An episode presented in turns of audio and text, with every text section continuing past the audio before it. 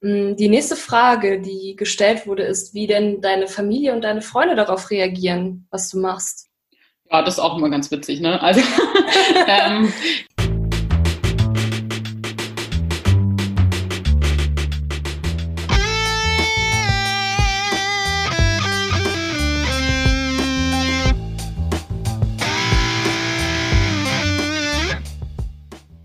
Moin, moin und herzlich willkommen zu einer neuen Folge von dem sexualpädagogisch wertvollen Podcast. Ich bin Laura, bin zertifizierte Sexualpädagogin und heute habe ich wieder einen ganz besonderen Gast bei mir und zwar Julia, die die Ausbildung zur Sexualtherapeutin gerade abschließt.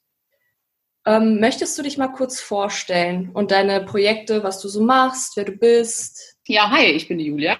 Ich bin die Gründerin von Lustfaktor. Ähm, genau, das ist auch so ein ähm, Aufklärungskanal auf den Social-Media-Kanälen.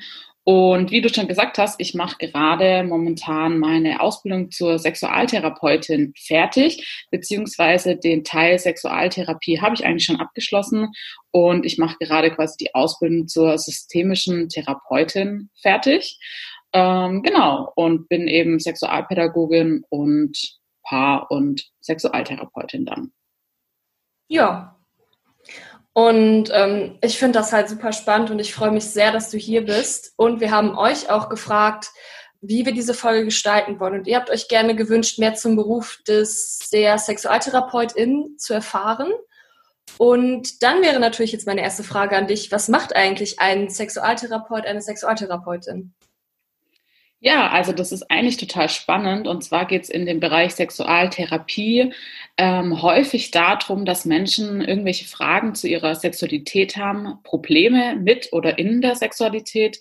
Ähm, und das ist eigentlich egal, ob man das jetzt mit sich alleine hat oder in der Partnerschaft und die da eben Fragen dazu haben. Und Sexualtherapeutinnen, die haben da einfach nochmal einen geschulten Blick, was zum Beispiel auch äh, sexuelle Funktionsstörungen angeht, ja, oder ähm, was auch psychisch da noch mit reinspielt, warum vielleicht was nicht klappt oder warum man zum Beispiel Nähe nicht ertragen kann oder oder. Also das ist quasi nochmal so ein extra Bereich in der Psychologie, in der Therapie, ähm, wo man einfach nochmal mehr mit auch ja, ähm, Problemen arbeiten kann, was in der Paartherapie dann oft ja, Thema wird. Ja, also wenn dann Menschen in ihrer Beziehung merken, hm, irgendwie, keine Ahnung, zum Beispiel, wenn jetzt jemand mehr Lust hat und der andere weniger, oder, oder, oder man kann zum Beispiel es nicht ähm, ertragen, dass jemand einen berührt, ja, auch das gibt es total häufig, oder Erektionsstörungen, oder zum Beispiel auch gerade bei Menschen mit einer Vagina, dass die nicht richtig feucht werden. Und das sind solche Themen, mit denen man dann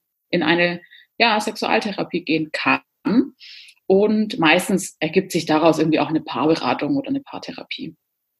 Ich finde es sehr spannend, dass die Themen auch echt körperbezogen sind. Also, dass es viel auch um so körperliche Symptome geht. Ne, wenn du sagst Erektionsstörungen, äh, die fehlende Lubrikation, also wenn sie halt, äh, wenn die Vagina halt nicht feucht wird, ähm, dass das doch sehr auch mit der Psyche zusammenhängt. Dann. Genau. Das Spannende finde ich eigentlich bei dem Thema Sexualität oder ja, finde ich eigentlich das Interessante und Spannende finde ich, dass man immer, wenn man über die Sexualität spricht, kommt man irgendwann immer zu seinen eigenen Lebensthemen zurück. Mhm. Und ja, das finde ich eigentlich total spannend in der Sexualität, dass irgendwie alles doch zusammenhängt und ja, letztendlich, ich frage zum Beispiel auch, wie ernähren Sie sich? Ähm, was machen Sie zum Ausgleich? Ja, also ich frage schon auch immer das ganze Spektrum ab, weil ich finde, es hängt doch alles irgendwie zusammen. Und ja, das ist schon, schon sehr spannend, wie auch die Psyche uns manchmal einen Strich durch die Rechnung macht. Das klingt dann aber auch irgendwie, als wäre diese ähm, Ausbildung sehr, sehr umfangreich, wenn man sich ja auch mit, mit äh, so Nebenthemen wie Ernährung zum Beispiel beschäftigt. Ja, also ich bin sowieso ein großer Fan eigentlich von so ganzheitlichem Heilen, in Anführungszeichen. Mhm. Ähm, genau, und also letztendlich muss ja jeder Mensch selber wissen, was dann auch für einen selber funktioniert. Ja, also ich schreibe niemandem etwas vor oder ähm, sage, das muss man jetzt mal machen, sondern ich finde immer, das ist so ein Gespräch, das Angebot und ähm, man kann einfach mal Dinge ausprobieren, ähm, was einem letztendlich dann selber hilft. Da müssen die, ja, das sind die Klienten dann einfach auch wirklich Profi ihrer selbst, in Anführungszeichen. Es gibt zum Beispiel Menschen, die, denen hilft zum Beispiel noch zusätzlich eine Akupunktur, ja.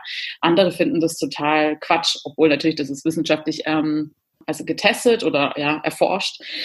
Ähm, genau, aber also da muss man einfach letztendlich, muss da jeder selber für sich auch entscheiden, was, was möchte ich davon jetzt auch mitnehmen und was nicht. Aber ich bin immer Fan von was ganzheitlichem. Also ähm, ich bin ja auch systemische Therapeutin oder eben am Ende und in der Systemik geht sowieso immer darum, das ganze System mit einzubeziehen. Und damit ist eben nicht nur die Familie oder das Lebensumfeld quasi gemeint, sondern auch das System Körper. Und das finde ich halt mega spannend, dass man sagt, okay, es ist halt nicht nur ähm, das Gehirn oder nicht nur die Genitalien, sondern es ist halt einfach alles. Und genau, das macht irgendwie auch so spannend einfach, ja.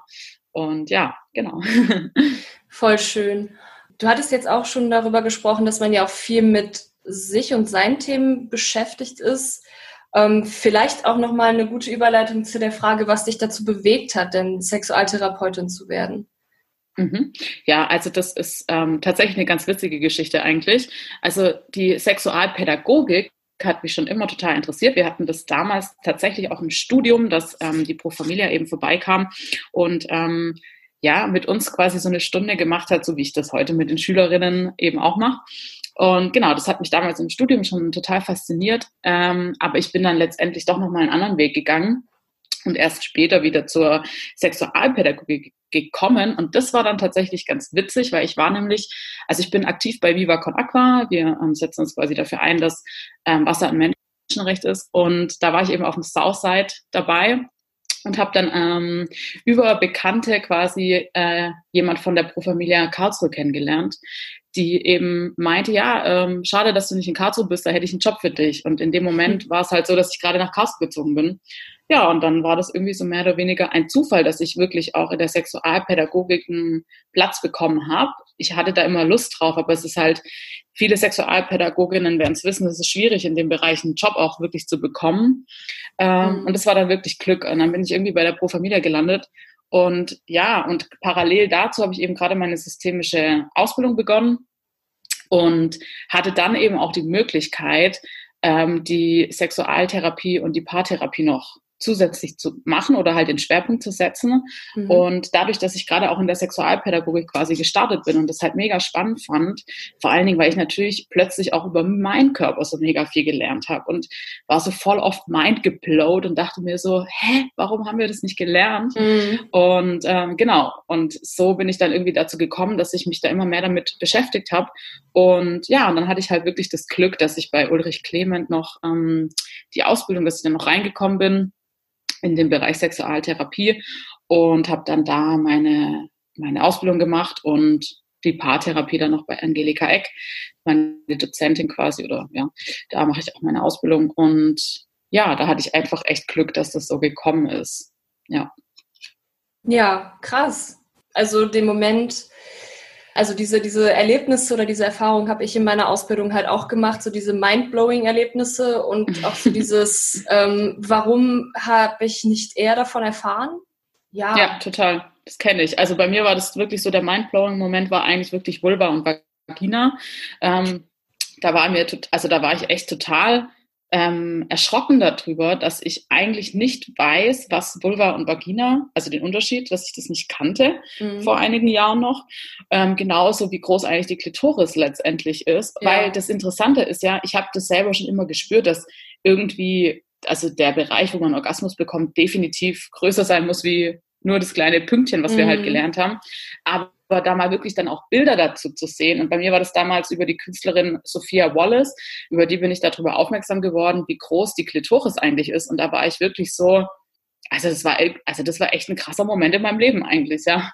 Und ähm, da wusste ich eigentlich auch, okay, also ganz ehrlich, das müssen einfach ganz viele Menschen, alle Menschen müssen das erfahren. Und so kam das dann einfach, dass ich da mich ja, total eingelesen habe und mich da total interessiert habe. Und ja, genau. Ich glaube, mein Mindblowing-Moment war tatsächlich auch mit äh, das Jungfernhäutchen, beziehungsweise der Mythos, Mythos um das Jungfernhäutchen. Also es gibt ja auch nicht so einen richtigen Begriff dafür, den man gut verwenden kann, außer vielleicht Schleimhautkranz, weil Hymen hat auch schon wieder was mit dem Mythos zu tun. Und ja, Also das war für mich so ein ganz besonderer Moment, weil ich da auch noch nie davon gehört habe, dass das wirklich, ja, ich kannte halt wirklich nur dieses Jungfernhäutchen, das halt die Vagina verschließt. Man hinterfragt doch irgendwie nicht, wie kann das dann eigentlich funktionieren mit der Menstruation, dass dann trotzdem der Blut rauskommt.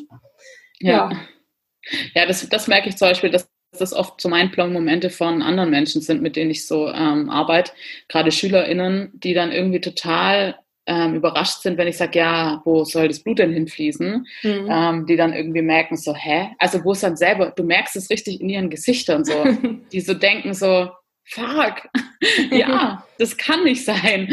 Und das ist irgendwie so ein mega schöner Moment, weil man irgendwie selber gar nicht so viel dazu beitragen muss, einfach nur eine Frage zu stellen.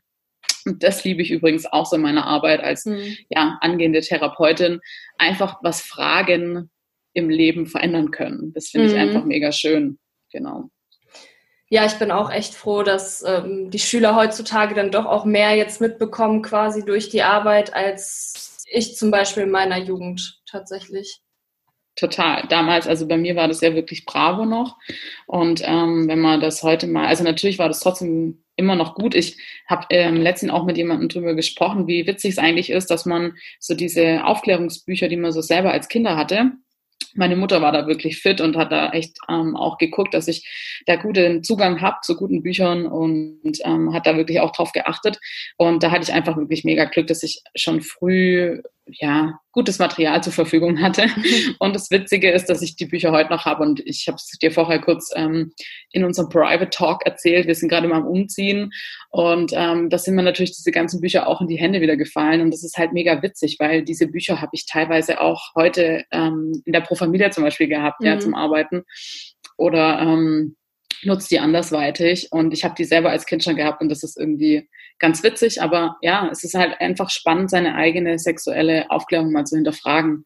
Ähm, ja, das ist schon witzig und was heute halt für Möglichkeiten andere da sind, ja. Ja, das stimmt. Jetzt hast du ja sowohl von der Sexualpädagogik als auch von der Sexualtherapie gesprochen. Ich habe auch schon so erste Erfahrungen gemacht, wo tatsächlich auch die Grenzen der Sexualpädagogik liegen und wo ich dann sagen muss, okay, ich muss meine Kompetenz hier tatsächlich abgeben. Wende dich bitte doch lieber an ein, eine Therapeutin. Von dir würde ich aber gerne noch mal wissen, weil du ja beides kennst, worin denn genau der Unterschied zwischen einem Sexualpädagogen, einer Sexualpädagogin oder einem Sexualtherapeuten, einer Sexualtherapeutin liegt. Mhm. Ähm, darf ich dich kurz was fragen? Wo würdest du sagen, war die Kompet also der Moment, wo du sagst, oh, jetzt würde ich gern verweisen oder so?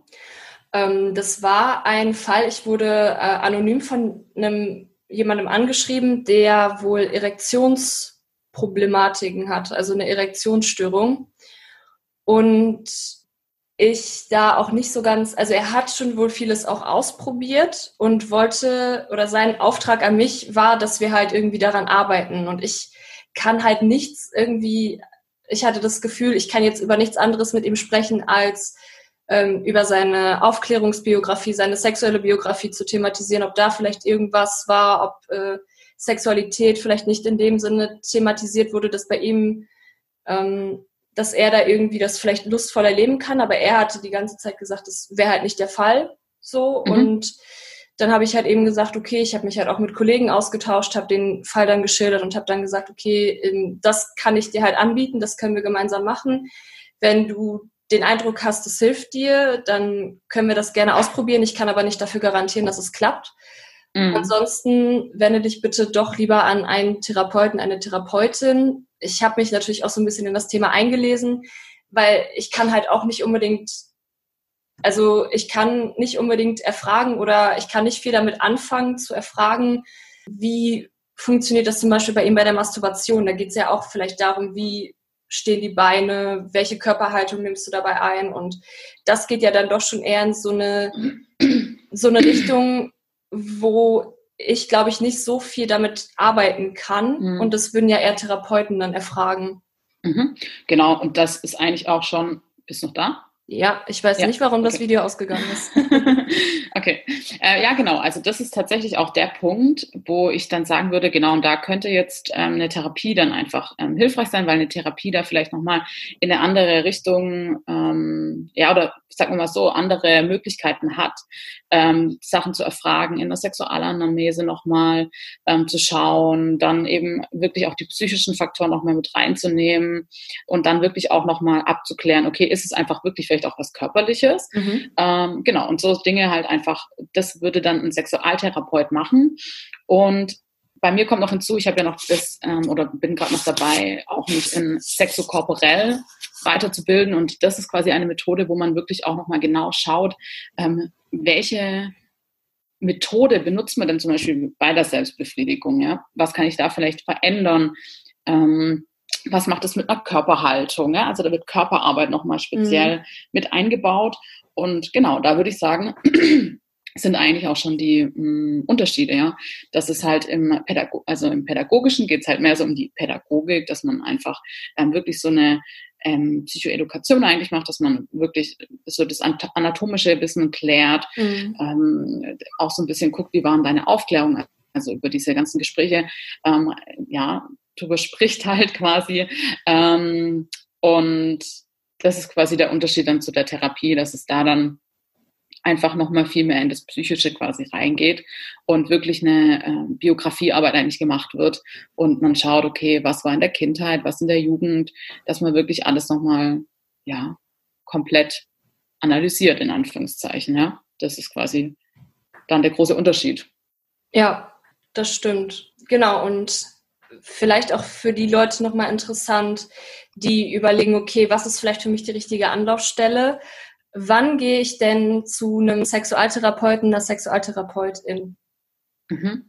Also tatsächlich ist es jetzt so, das kommt wirklich auf viele Faktoren drauf an, weil die Paar- und Sexualtherapie leider eben nicht von den Kassen übernommen wird. Aber oft ist halt es so, dass eine Sexualpädagogin beispielsweise oder halt auch in einer freien Beratungsstelle wie jetzt zum Beispiel der Pro Familia ähm, man eben nicht viel oder zumindest nur einen kleinen Betrag irgendwie aufbringen muss, um erstmal Informationen zu bekommen. Ja? Also wenn man sich da nicht so ganz sicher ist und sich vielleicht erstmal auch mit jemandem drüber unterhalten möchte oder einfach erstmal eine Idee bekommen möchte, was könnte mir helfen, ähm, ohne jetzt direkt ganz viel Geld auszugeben, weil die meisten Paar- und Sexualtherapeuten eben was kosten, ja. Das ist leider tatsächlich ein bisschen blöd, ähm, dass es einfach nicht von den Kassen übernommen wird. Zumindest die Sexualtherapie, wie ich sie mache. Es gibt natürlich auch äh, Therapeuten, die trotzdem Psychologen, die über die Kasse abrechnen, wo das Thema Sexualität eben ein Thema ist. Mhm. Ja, das darf nicht verwechseln bitte. Genau, also deswegen kann auf jeden Fall so eine Beratungsstelle wie zum Beispiel die Pro Familia oder andere Beratungsstellen, die Sexualberatung anbieten, auf jeden Fall eine super Anlaufstelle erstmal sein, um einfach mal so einen Überblick zu bekommen, okay, was könnte überhaupt mein Thema sein. Ähm, wenn man aber jetzt von Anfang an schon merkt, okay, das hat, hat wahrscheinlich einfach total viel mit so psychologischen Sachen oder Psyche oder ähm, auch vielleicht irgendwas in der Kindheit oder so zu tun, dann macht es natürlich auf jeden Fall Sinn, sich einen Psychologen zu suchen oder eine Therapeutin, Therapeut. Ja, also das ist ganz klar. Aber wenn man einfach generell mal eine Anlaufstelle braucht, dann ist es eigentlich egal, wo man hingeht solange man ähm, sich mal öffnet, ist es immer ein guter Schritt erstmal, ja. Mhm. Und von dem her würde ich, finde ich es immer super, wenn Menschen einfach generell sagen, okay, ich habe irgendwie ein Thema und ich möchte einfach mal mit jemandem drüber sprechen. Und dann ist, ist das meiste einfach schon getan. Ja, auch Menschen, die uns zum Beispiel anschreiben bei, bei Instagram oder mhm. ähm, sonst wo, ja, äh, Menschen, die sich trauen, überhaupt mal eine Frage zu formulieren oder überhaupt mal ähm, aus ja aus Scham das zu überdenken oder zu sagen, hey, ja, die Scham stelle ich jetzt mal hinten an und ich frage halt, weil ich habe halt einfach wirklich einen Leidensdruck, dann ist einfach schon so viel gewonnen, wenn man sich das einfach traut, ja. Und mm. von dem her ist es einfach super, wenn man dann natürlich an jemand gelangt, der einen dann auch gut berät im Sinne von, okay, hier sind meine Kompetenzen einfach zu Ende, aber geh doch mal da und dahin. Übrigens auch, na klar, über Social Media dürfen wir natürlich keine Beratung machen würde ich auch nie machen. Das ist nicht professionell, mhm. wenn man mhm. da anfängt, jetzt irgendwelche Sachen zu analysieren, weil es ist einfach so individuell, ja. Das ist einfach wirklich, man muss da einfach länger ins Gespräch gehen und rausfinden, um was geht's hier wirklich und nicht einfach nur ganz kurz so eine zwei Zeilen Antwort, das ähm, bringt natürlich nichts. Ne? Genau, da sind zum Beispiel auch meine Kompetenzen zu Ende. Also ich mache keine Beratung über Social Media. Ja. Okay. Und wie gehst du dann damit um, wenn dich jemand anschreibt? Das ist ja bestimmt schon ein paar Mal vorgekommen, dass dich jemand anschreibt, hey, ich habe mal eine Frage. Mhm. Ja, das kommt total oft vor. Also ich biete denen natürlich schon Hilfe an, aber ich mache halt keine Beratung. Also ich bedanke mich erstmal für den Mut, weil die Fragen, die da kommen, da merkt man schon, das ist einfach wirklich ein, ein Leidensdruck und das ist auch eine Überwindung, einfach diese Frage überhaupt zu formulieren oder zum mhm. Beispiel mir auch eine E-Mail zu schreiben, was auch sehr häufig vorkommt, dass Leute mir eine E-Mail mit ihren Fragen stellen. Also das ist ja nochmal ein größerer Aufwand, sage ich jetzt mal. Und ähm, genau, also erstmal finde ich das klasse, wenn das Leute überhaupt machen, ja, weil das zeigt einfach, dass sie Fragen haben und dass sie mutig genug sind, diese auch zu stellen. Und dann sage ich ihnen halt auch, dass ich keine Beratung über Social Media anbieten darf und es eben halt auch nicht machen würde, weil ich es nicht professionell finde, einfach auf, mm. ähm, ja, so aus so zwei, drei Zeilen oder manchmal ist natürlich auch ein längerer Text rauszulesen, was das jetzt sein könnte, weil das geht ja natürlich nicht. Ähm, aber ich sage dann schon, wo die Hilfe bekommen können, ja. Also was, ja. was für Möglichkeiten gibt es denn jetzt? Wie zum Beispiel eine Anlaufstelle wie die Pro Familie oder in der ähm, Stadt einfach mal nach einem Sexualtherapeuten googeln, über den Hausarzt einfach tatsächlich mal ähm, das ansprechen und sagen, dass man da Hilfe braucht oder gerne eine Beratung in Anspruch nehmen würde, die dann vielleicht auch verweisen können. Ähm, ja, aber ich weiß natürlich, das ist einfach nicht einfach, das anzusprechen. Und leider ist es halt auch so, dass viele Hausärzte dann wirklich auch ein bisschen überfordert sind mit den Themen. Ja, das ist natürlich leider immer noch der Fall. Genau, aber man kann auf jeden Fall auch immer, immer gut mit Urologen oder mit Gynäkologinnen darüber sprechen. Das ist auch immer noch mal eine Anlaufstelle, die da meistens auch einfach ja, Kolleginnen in der Hand haben sozusagen, wo sie hin verweisen können, die sie empfehlen können. Und das ist auf jeden Fall auch nochmal eine Anlaufstelle. Okay. Genau. Also würdest du dir schon die Fragen quasi anhören und dann sagen, okay, ähm, das kann man halt machen, Genau, so? auf jeden Fall, auf okay. jeden Fall, ja. Also das heißt nicht, dass mir niemand mehr schreiben soll. Ähm, ihr dürft eure Fragen immer stellen. Und manchmal sind es ja auch wirklich solche anatomischen Fragen, die kann man dann ja wirklich auch klären einfach, ja. ja. Also wenn man da einfach eine Frage kurz hat zum Thema Anatomie, dann kann man entweder das kurz beantworten oder halt auch, ähm, ja, bei beim Instagram-Account, da gibt's natürlich auch so in den Slides, bei den Highlights habe ich auch schon so ein bisschen anatomisches Wissen mm. gepackt. Kann man darauf verweisen oder so. Ne? Genau. Ne? Also das, das sind so Sachen, die gehen ja dann auch schnell, da kann man auch irgendwie mal was schicken oder so. Ähm, aber wenn es dann halt so richtig in die ähm, Therapie quasi reingeht, dann mache ich das natürlich nicht über Instagram. Ja. Ähm, ja, genau wo wir jetzt gerade auch schon beim Thema Therapie sind, eigentlich ja die ganze Zeit, aber ähm, wie läuft denn so eine Sexualtherapie ab? Wie kann ich mir das vorstellen, wenn ich jetzt sage, okay, ich komme jetzt zu dir und habe ein Anliegen? Wie läuft das ungefähr ab? Wie kann ich mir das vorstellen? Also in der Regel läuft so ab, dass es natürlich erstmal einen, ja, einen Kontakt gibt über E-Mail oder Telefon, meistens über E-Mail. Und dann schreiben die Leute schon, was sie halt so für Themen haben. Ne? Also was für eine Frage sie vielleicht haben oder warum sie jetzt auf mich aufmerksam geworden sind, also mit welchem Thema. Und das ist auch das, was ich so in den ersten Gesprächen oder bevor wir uns eigentlich treffen, nochmal vielleicht nachfrage ähm, oder das nochmal quasi rückmelde, dass die Leute sich einfach nochmal überlegen sollen, was für ein Thema sie genau haben, ja, bevor sie quasi kommen. Also das ist so vorab. Und dann gibt's immer ein Erstgespräch, das gibt's aber immer bei der ähm, Therapie. Also das ist jetzt gar nicht spezifisch für die Sexualtherapie, sondern das gibt's eben auch bei der Paartherapie, bei der Familientherapie oder bei der Einzelberatung. Das gibt's eigentlich immer. Und dann ja, gibt's ein Erstgespräch, das geht in der Regel ein bisschen länger. Und in diesem Erstgespräch geht es darum, dass zum einen ich meine Arbeit nochmal vorstelle, dass die Leute auch eine Idee davon bekommen, okay, was macht die gute Frau denn da mit mir? Mhm. Ähm, genau, das ist so der eine Punkt. Der andere Punkt ist, dass ich natürlich eine Idee davon bekomme, was hat die Person, die Klientin, der Klient für eine Frage, für ein Anliegen. Ähm, das erfrage ich dann einfach so ein bisschen. Und dann der große, der allergrößte Punkt in dem Erstgespräch, da geht es darum, dass der Klient und ich entscheiden, müssen oder das ist halt das Ziel des Erstgesprächs, dass wir schauen, ist eine ja, Beratung für uns beide oder für uns drei oder je auch immer, wer da da ist, ähm, eine gute Idee. Also passen wir gut zusammen, ja, weil mhm. letztendlich, wenn jetzt ein Klient sagt, okay, also mit der Frau Hähnchen, mit der kann ich irgendwie gar nicht, dann bringt das natürlich nichts, ja. Man muss sich schon irgendwie sympathisch sein, ja. Wenn man über solche mhm. intimen Gespräche spricht, dann sollte man auf jeden Fall irgendwie ähm, eine Welle haben, wo man zusammen irgendwie drauf reiten kann eine Zeit lang.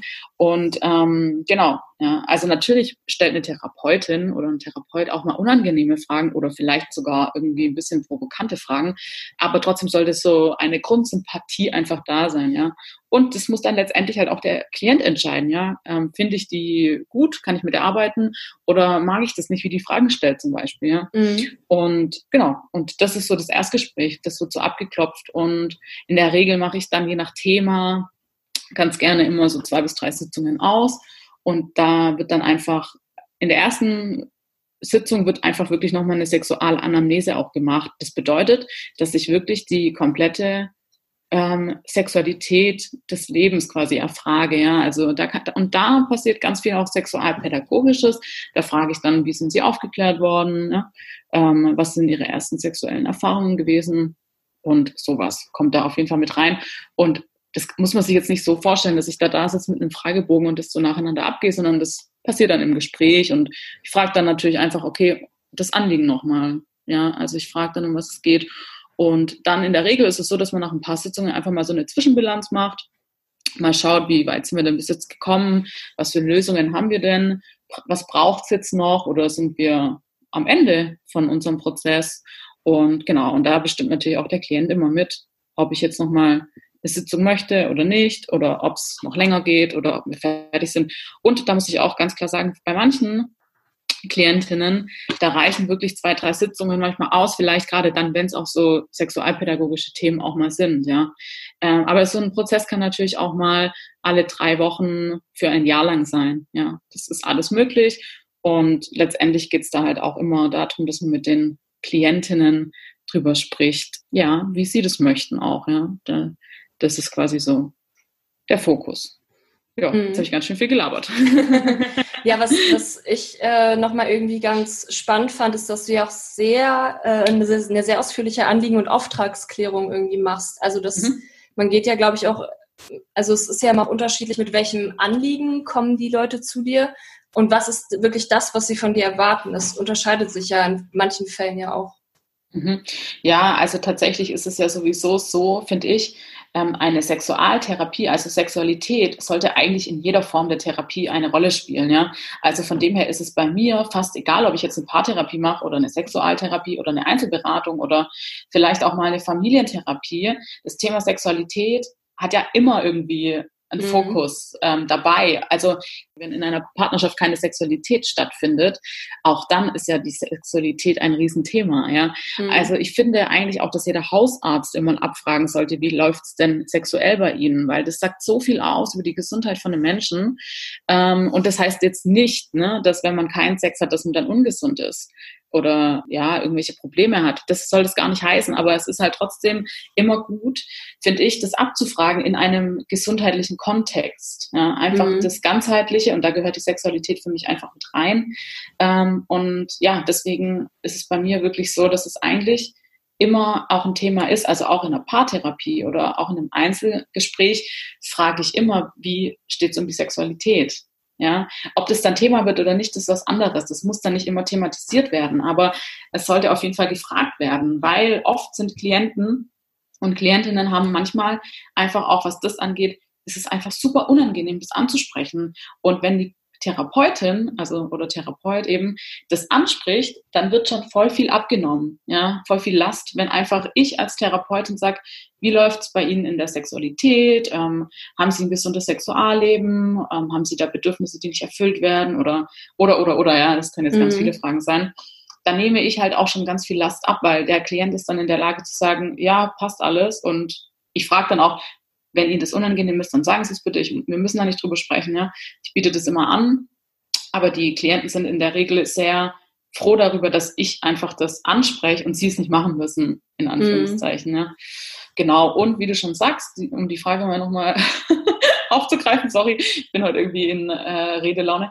Ähm, ja, also ähm, ja, also das Anliegen und meine Ideen, natürlich ist es in einem therapeutischen Prozess immer total spannend zu gucken, okay, was ist die Idee von dem Klient und welche Idee habe ich denn als Therapeut? Aber, und das ist das Allerwichtigste, meine Ideen, was die Lösung sein könnte, die haben nichts zu sagen.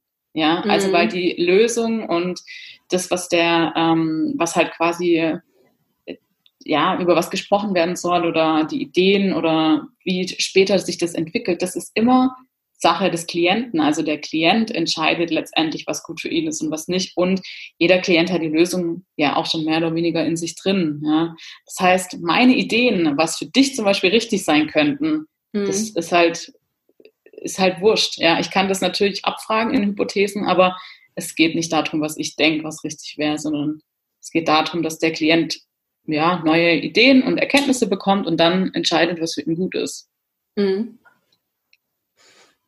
Ja, also es ist ein sehr, sehr spannender Ansatz auf jeden Fall. Und das ist halt auch, glaube ich, also auch sehr KlientInnen zentriert, was ich äh, sehr, sehr gut finde. Mm, die nächste Frage, die gestellt wurde, ist, wie denn deine Familie und deine Freunde darauf reagieren, was du machst. Ja, das ist auch immer ganz witzig, ne? Also ähm, gut, also ich meine, bei meiner Mutter ist es ja wirklich so, also sie ist Heilpraktikerin unter anderem und ähm, hat natürlich auch ganz viel körperbezogene Themen in ihrer Arbeit. Meine Mutter würde ich auch wirklich als mein erstes feministisches Vorbild betrachten. Von dem her ist es für die jetzt nicht irgendwie so total verrückt, sondern die guckt sich meine Sachen an und sagt mir danach, also Julia, du hast aber wirklich jetzt vergessen, nochmal zu erwähnen, dass es bei Frauen, die halt leider vielleicht eine Beschneidung erlebt haben oder, oder, oder, ja, mhm. das halt dann nicht funktioniert so, das musst du nochmal korrigieren, ja. Also meine mhm. Mutter ist da dann eher nochmal so, dass sie da mich irgendwie mega unterstützt und ich von ihr halt eben da auch ganz viel lernen kann. Von dem her, also für sie war das jetzt nicht irgendwie total äh, krass oder so, ja. Also mit mhm. ihr kann ich da auch ganz gut drüber sprechen. Ich freue mich da auch total drauf, weil meine Praxis jetzt ja bald mit ihr quasi unter einem Dach sein wird. Und ähm, ja, wir uns da halt einfach auch ein bisschen gegenseitig unterstützen können und da einfach ich mir auch Tipps abholen kann einfach bei ihr, ähm, was so das Körperliche nochmal angeht mhm. und ähm, das Ganzheitliche, ja, das finde ich einfach super.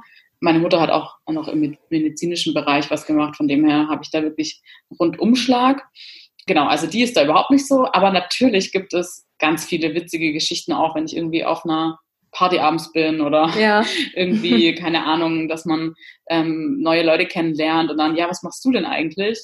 Ja, also, ja, und dann ist es halt schon immer so, ah, aha, ah ja, spannend. Und also mir passiert es tatsächlich sehr häufig, vor allen Dingen natürlich klar, wenn jemand auch mal dann ähm, vielleicht noch einen Cocktail getrunken hat oder so, mhm. passiert es mir schon sehr häufig, dass mir Leute Fragen stellen, ja, also, ja. also dass die dann irgendwie so in ihrem, ähm, ja, das Witzige finde ich eigentlich, weil eigentlich ist es den meisten Menschen total unangenehm, über Sexualität zu sprechen, vor allem mhm. mit fremden Menschen oder beziehungsweise manchmal ist ja mit Fremden auch gut, aber es ist schon so, glaube ich, oder ich habe das oft das Gefühl, dass der Moment der Neugierde und der Moment des, oh, da könnte jetzt jemand sein, der mir da wirklich auch eine gute Antwort gibt darauf mhm. auf mein mhm. Problem, das überwiegt dann die Scham, weißt du? Ja. Also die Leute denken dann so, ah krass, da ist jetzt jemand, ich, also das Gehirn funktioniert da, glaube ich, einfach ganz schnell und dann, ah ja krass, die hilft mir da vielleicht und jetzt haue ich die Frage einfach raus und danach mhm. merkt man dann, dass die Menschen oft denken so, ups, was habe ich denn jetzt gerade gefragt? Ja? also das passiert mir schon häufig mal. Aber die sind dann, ja, ich antworte dann halt natürlich einfach, ähm, was ich ähm, darüber weiß oder ja, was, was vielleicht hilfreich sein könnte. Und ja, also mir ist es auf jeden Fall jetzt nie zu viel oder so. Ähm, oder ich finde es jetzt nie unangenehm. Klar, wenn es natürlich in Sexismus übergehen würde, aber das ist mir jetzt noch nie passiert, dann würde ich dann natürlich trotzdem auch sagen, okay, bis hierhin und nicht weiter. Aber nö, das ist mir noch nie passiert. Und ja, also im Prinzip reagieren alle einfach sehr interessiert und neugierig darauf, mhm. ja was machst du da, was wird da gemacht und so. Und viele haben ja auch nicht so wirklich eine Vorstellung davon, was, was man da dann letztendlich macht. Ähm, ja, ist, hat es dann irgendwas mit Tantra zu tun oder so? Nein, hat's nicht. es gibt keine Berührungen in meiner Praxis. Ähm, genau, also ja, eigentlich immer, also man hat auf jeden Fall immer ein interessantes Gesprächsthema, ja. Das ist, das ist auf jeden Fall gegeben. ja, äh, kenne ich kommt mir auch bekannt vor auf jeden Fall, dass dann auf einmal ganz schön viel über Partnerschaft, Sexualität mhm. gesprochen wird, doch. Wie ist es denn mit deinem Privatleben? Also hat dein Beruf denn dein eigenes Privatleben? Ähm, und da wurde explizit auch die Sexualität gefragt, ob sich da das verändert hat? Also ich muss sagen, dass ich jetzt ähm, also dadurch, dass man halt natürlich ganz viele neue Informationen über den eigenen Körper bekommt, war es bei mir eher so eine Nachreflexion. Weißt du, wie ich meine? Also mhm. man hat so viel im Nachgang reflektiert, was war und ähm, hat so viel irgendwie auf einmal auf die also so eine Klarheit bekommen und gedacht so, ah krass, okay, das ist also so und also auch gerade auf der psychischen Ebene fand ich es immer viel, viel spannender. Ich würde jetzt nicht sagen, dass sich meine Sexualität dadurch insgesamt total verändert hat, weil ich hatte davor eigentlich schon einen sehr guten Zugang. Ähm, das hat sich jetzt nicht komplett verändert, dass ich sage, wow, also jetzt bin ich da irgendwie ähm, auf einmal habe ich da total andere Sachen kennengelernt oder ähm, auf einmal habe ich einen Orgasmus und den hatte ich vorher nicht, ja, also mhm. sowas, sowas ist nicht passiert, aber auf jeden Fall sowas wie, dass ich halt die Dinge nachreflektiert habe, was schon war, ähm, auch auf Beziehungsebene, ähm, das ist wirklich, da ist ganz viel passiert. Und klar habe ich natürlich ganz viel anatomisches Neues dazu gelernt. Und ja, also mein Partner hat auf jeden Fall auch davon profitiert, also ich habe ihn auch extra gefragt, ob ich das erzählen darf. Und er hat sein Go gegeben, ja, also klar, natürlich waren wir bezogen auf meine Ausbildung, hat er mich wirklich da immer sehr unterstützt. Ich war dann mit ihm zum Beispiel, das war eigentlich total funny, wir waren auf so einer, in so einer Vulva, ähm, Klitoris-Workshop waren wir und da habe ich ihn halt gefragt, ob er mit möchte, weil wir sind halt ewig lang gefahren dafür und das ist auch schon eine Weile her, da gab es das auch noch nicht so häufig und da ist er halt mit und das Witzige war eigentlich, fand ich dann so auch, dass er halt einfach teilweise viel mehr wusste, wie jetzt irgendwie andere Teilnehmerinnen in diesem mhm. Kurs. Ja. Und das fand ich dann schon sehr witzig. Also ich glaube, das hat sich, also wir reden halt sehr offen über Sexualität und auch generell über ja, anatomisches weiß er, glaube ich, zum, also das hat sich halt dadurch verändert, ne? dass wir halt da viel drüber sprechen. Und ich denke, wenn jeder Beruf macht ja, hat ja irgendeinen Einfluss aufs Privatleben und mhm. so auch da, vor allen Dingen, weil eben, also mein Partner, der ist Grafiker und der macht zum Beispiel auch die ganzen Lustfaktorsachen. Ach cool, ähm, okay. Genau. Und deswegen weiß der natürlich alles, was ich schreibe, schreibt er auch. Ja, also mhm. deswegen, ähm, ja, also interessanterweise hat es am Anfang ziemlich viel Raum auch eingenommen. Mittlerweile, ja, wird es, also hat es so viel Raum wie halt wahrscheinlich jeder andere Beruf auch. Ja. Mhm. Also wir reden da ab und zu mal drüber, wenn irgendwie was war in der Arbeit oder so. Aber ja, es hat sich ja doch schon wieder sehr eingegroovt, sage ich jetzt mal. Ne? Das war am Anfang, auch wenn es dann um die feministische Arbeit ging, nochmal viel intensiver, äh, wie jetzt das heute vielleicht der Fall ist. Ähm, genau. Von dem her würde ich sagen, ja, es hat Einfluss auf mein Privatleben, ähm, aber jetzt auch nicht so, dass ich sage, boah, krass, das hat sich jetzt um 180 Grad gewendet oder so, ne? Aber ja, es ist halt ein präsentes Thema einfach, mhm. das auf jeden Fall. Aber auch immer weniger, ja. Ich denke, das ist halt einfach anfangs, wenn man dann selber sich da viel mit intensiv auseinandersetzt, nochmal viel mehr, wie es dann einfach irgendwann später ist, wenn es so Alltag ja. wird. jetzt wäre meine letzte Frage, die ich mir jetzt zumindest aufgeschrieben habe. Mm, da geht es nochmal um die Ausbildung zum, zur mhm. Sexualtherapeutin. Und zwar, welche Voraussetzungen man erfüllen muss. Ist vielleicht für diejenigen interessant, die sich vielleicht auch überlegen, ist das vielleicht ein Berufszweig für mich? Ja. Ja. Genau, also tatsächlich ist es halt, ähm, es kommt echt total drauf an, in welche Richtung man, also über welchen Zugang man es machen möchte. Also es gibt natürlich die Möglichkeit zu sagen, ich studiere Psychologie und gehe darüber ähm, in die Sexualtherapie ähm, durch verschiedene Weiterbildungen in den Bereichen. Das, das ist auf jeden Fall möglich. Ähm, oder man macht es halt wie ich und fängt dann halt erst danach an, Psychologie zu studieren. also ich mache ja gerade noch mein Psychologiestudium, aber ja, also das für die Therapeutenausbildung, die ich jetzt gerade mache, ähm, bräuchte ich das Studium jetzt nicht, aber mhm. ja, ich finde es einfach auch nochmal spannend, da nochmal einen anderen Blick zu bekommen, weil natürlich lerne ich das auch in der Ausbildung, aber ähm, ja, schadet ja nicht sich da noch mehr Wissen anzueignen. Also vielleicht erzähle ich einfach mal, wie ich es gemacht habe, weil es gibt wirklich so viele Möglichkeiten, wie man es machen kann. Ähm, und es gibt halt nicht immer nur den geraden Weg, sage ich jetzt mal. Also okay. ich habe Erzieherin gelernt und ähm, bin quasi durch die Erzieherausbildung überhaupt generell mal in den ja, mit den, in den Kontakt mit Menschen gekommen.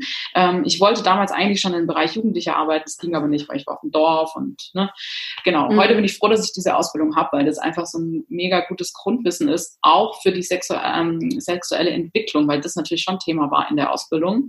Und ähm, genau, also das habe ich gelernt. Dann habe ich äh, ein Studium gemacht zur Sexual, äh, nee, sorry, zur, ähm, mhm.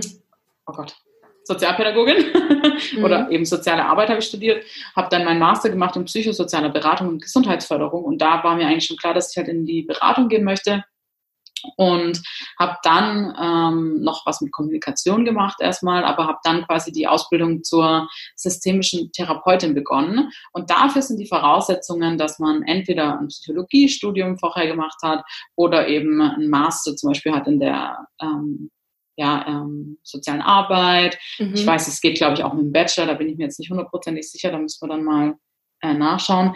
Also das heißt, ähm, wenn man Psycho ähm, die systemische therapeutische Ausbildung machen möchte, braucht man eben entweder in der Psychologie oder in der Pädagogik eben eine Vorausbildung. Ja? Also mhm. das kann man nicht als Ausbildung machen, wenn man noch keine Ausbildung hatte. Das geht nicht, weil man muss quasi auch nachweisen, dass man da nebenher schon in dem Bereich arbeiten kann. Mhm. Und genau, das sind so die Voraussetzungen, wenn man jetzt in die systemische Therapie möchte. Die systemische Therapie ist mittlerweile auch anerkannt ähm, als ähm, ein äh, kassenärztliches Verfahren. Das heißt, man kann auch einfach nach, der, nach dem Psychologiestudium quasi statt Verhaltenstherapie oder Analyse oder Psychoanalyse oder ähm, VT oder so, kann man eben auch das Systemische noch drauf machen, weil als Psychologe macht man immer das Grundstudium und dann noch eine Ausbildung als Therapeut in irgendeinem Bereich. Und genau, ich habe quasi nicht das Grundstudium der Psychologie gemacht, sondern eben der sozialen Arbeit oder der Pädagogik und habe dann den Weg gewählt. Ja, und die Sexualtherapie, das wiederum ist jetzt quasi nochmal eine Form der Weiterbildung innerhalb einer ähm, therapeutischen Ausbildung. Das heißt, wenn ich jetzt quasi mich für eine therapeutische Ausbildung entscheide, wie zum Beispiel, keine Ahnung, Verhaltensanalyse oder systemische Therapie, dann kann ich quasi dieses, die Sexual Therapie noch zusätzlich machen als Weiterbildung und den Weg bin ich eben gegangen. Genau, und die Sexualpädagogik, die habe ich quasi davor schon gemacht gehabt. Ja, so. Ja, aber mega klingt kompliziert. Es klingt kompliziert, also es, es geht so. Also ich finde, ich finde es irgendwie ganz cool, dass man, weil ja auch die Zugänge zu einem Psychologiestudium ein bisschen ähm, beschränkt sind, mhm. oder nicht für, für alle möglich sind, ja. ähm, finde ich es eigentlich ganz cool, dass man da tatsächlich nochmal so einen anderen Weg wählen kann. Mhm. Und, ja, ich ja. finde auch ganz wichtig an der Stelle zu sagen, ich finde, ähm, es kommt halt immer wirklich total drauf an, was möchte man später machen. Also möchte ich zum Beispiel eine eigene Praxis aufmachen oder möchte ich gerne äh, mit Jugendlichen arbeiten zu dem Thema Sexualität, ja, oder keine Ahnung, mit Erwachsenen oder mit ähm, wie auch immer. Und dementsprechend würde ich dann halt auch auswählen, was ich jetzt zum Beispiel für eine Weiterbildung oder Ausbildung mache. Ja. Ähm, ich würde immer so ein bisschen danach gucken, auf was habe ich denn Lust, in welchem Bereich würde ich denn gern tätig sein und dann zu schauen. Und man braucht nicht immer ein Abitur, um diese Wege gehen zu können. Ja. Das finde ich auch ganz wichtig. Also ich habe mhm. kein Abitur, ich habe ein Fach, äh, die Fachhochschulreife gemacht ähm, innerhalb meiner Erzieherausbildung und habe da dann einfach weitergemacht. Und ja, heute zum Beispiel bin ich total froh, dass ich den Weg gegangen bin, weil dadurch habe ich ganz viele Berufs- und auch Lebenserfahrungen gemacht, die ich vielleicht auf einem geraden Weg mit einem Psychologiestudium gar nicht gemacht hätte. Und deswegen bin ich da heute total happy drüber, ähm, weil ich natürlich so Basics gelernt habe, wie eine Gruppe zusammenzuhalten, ähm, als Erzieherin beispielsweise, ja. Mhm. Oder was sind Grundbedürfnisse von Menschen? Das lernt man halt in der Ausbildung auch super ähm, durch die Praxis. Und das ist einfach was, was wir mir heute in meiner Beratung mit Erwachsenen einfach so viel bringt, ja, dass ich einfach weiß, auf was man achten sollte, wenn man erfragt, wie war die Kindheit zum Beispiel. Ja? Mhm. Und ähm, genau, deswegen finde ich das immer ganz arg wichtig zu sagen, dass der gerade Weg nicht immer der richtige sein muss. Ja? Es gibt natürlich auch Menschen, für die ist es genau das Richtige. Es gibt ja auch Menschen, die studieren Psychologie und wollen in die Wirtschaft. Ja? Also es gibt halt so viele Wege, um irgendwie ins Ziel zu kommen. Und nur weil jemand einen Hauptschulabschluss hat oder so, heißt es nicht, dass man das nicht machen kann. Das finde ich auch ganz wichtig ähm, sondern die eigene Lebenserfahrung ist einfach auch so wichtig in dem Bereich, wenn man mit Menschen arbeitet und die berät. Ähm, und das andere, das Wissen, kann man sich immer drauf schaffen, wenn man irgendwas möchte. Ne? Genau.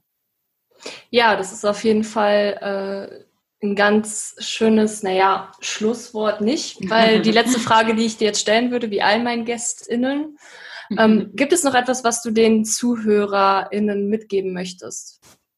Ja, sehr gerne. Also ich finde, das Allerwichtigste beim Thema Sexualität ist, dass man wirklich nochmal das hervorhebt, dass alles gut ist, solange niemand irgendwie einen Leidensdruck hat oder keine Ahnung verletzt wird oder oder und dass jeder normal in seiner Sexualität ist, weil das ist einfach die Frage, die ich am häufigsten ähm, bekomme. Bin ich normal? Und mm. ja, ihr seid alle normal, alles ist gut, wie es ist. Und ähm, ja, lebt einfach eure Sexualität und versucht da einen guten Zugang zu bekommen und fragt einfach, wenn ihr Fragen habt. Das ist überhaupt nichts, wo man sich schämen müsste. Ganz im Gegenteil. Ich finde es so total ähm, empowernd und mutig, wenn du Fragen stellst und dir dein Wissen aneignest für deinen eigenen Körper. Es gibt eigentlich nichts, nichts Tolleres und deswegen mhm. Fragt und traut euch und es gibt keine falschen Antworten. Genau. Meldet euch bei uns, stellt uns Fragen. Genau auch für mich so ein ähm, mindblowing Moment noch in meiner Ausbildung, dass ich tatsächlich normal bin, weil ich vorher immer dachte, okay, was ist mit mir falsch? So. Ja. Ja. Ja, dann auf jeden Fall vielen, vielen Dank. Meine Kamera hat sich leider komplett verabschiedet jetzt. Ich gucke gleich ja. nochmal nach, ob es vielleicht am USB-Anschluss hm. liegt. Genau, aber sonst äh, bis dahin verabschiede ich jetzt erstmal die ZuhörerInnen. Ähm, danke dir, dass du dich bereit erklärt hast, dass wir gemeinsam aufgenommen haben, ähm, ich und meine Community und vielleicht auch deine Community, dass wir dich mit Fragen löchern durften. Sehr gerne. Und ich würde mich natürlich nochmal freuen, und da müsst ihr mir auch sagen, ob ihr da Lust drauf habt, ähm, eine Sprechstunde mal vielleicht mit Julia zu machen, wo ihr dann eben solche Fragen stellen könnt. Welche psychischen Ursachen kann eine Erektionsstörung haben? Wie kommt es denn, dass ich mehr Lust habe auf Sex als mein Partner, meine Partnerin? Wenn ihr das gerne möchtet, meldet euch gerne, sagt gerne Bescheid und natürlich, Julia, bist du auch herzlich immer wieder eingeladen. Sehr gerne. Ja, es war eine sehr spannende Folge, war super. Ähm, ja, ich freue mich. Ich hoffe, ich habe nicht zu viel gelabert. Nee, also zu viel gibt es nicht. so, nochmal ein kleiner Hinweis aus dem Schnitt. Ähm, wenn ihr noch mehr über Julia und ihre Arbeit erfahren wollt, dann findet ihr sie einmal bei Instagram unter Lustfaktor und ihre Webseite findet ihr unter www.julia-hähnchen.de in der Beschreibung oder in den Show Notes verlinkt. Genau. Und damit eine schöne Woche euch und bis zur nächsten Folge. Tschüss. Ciao.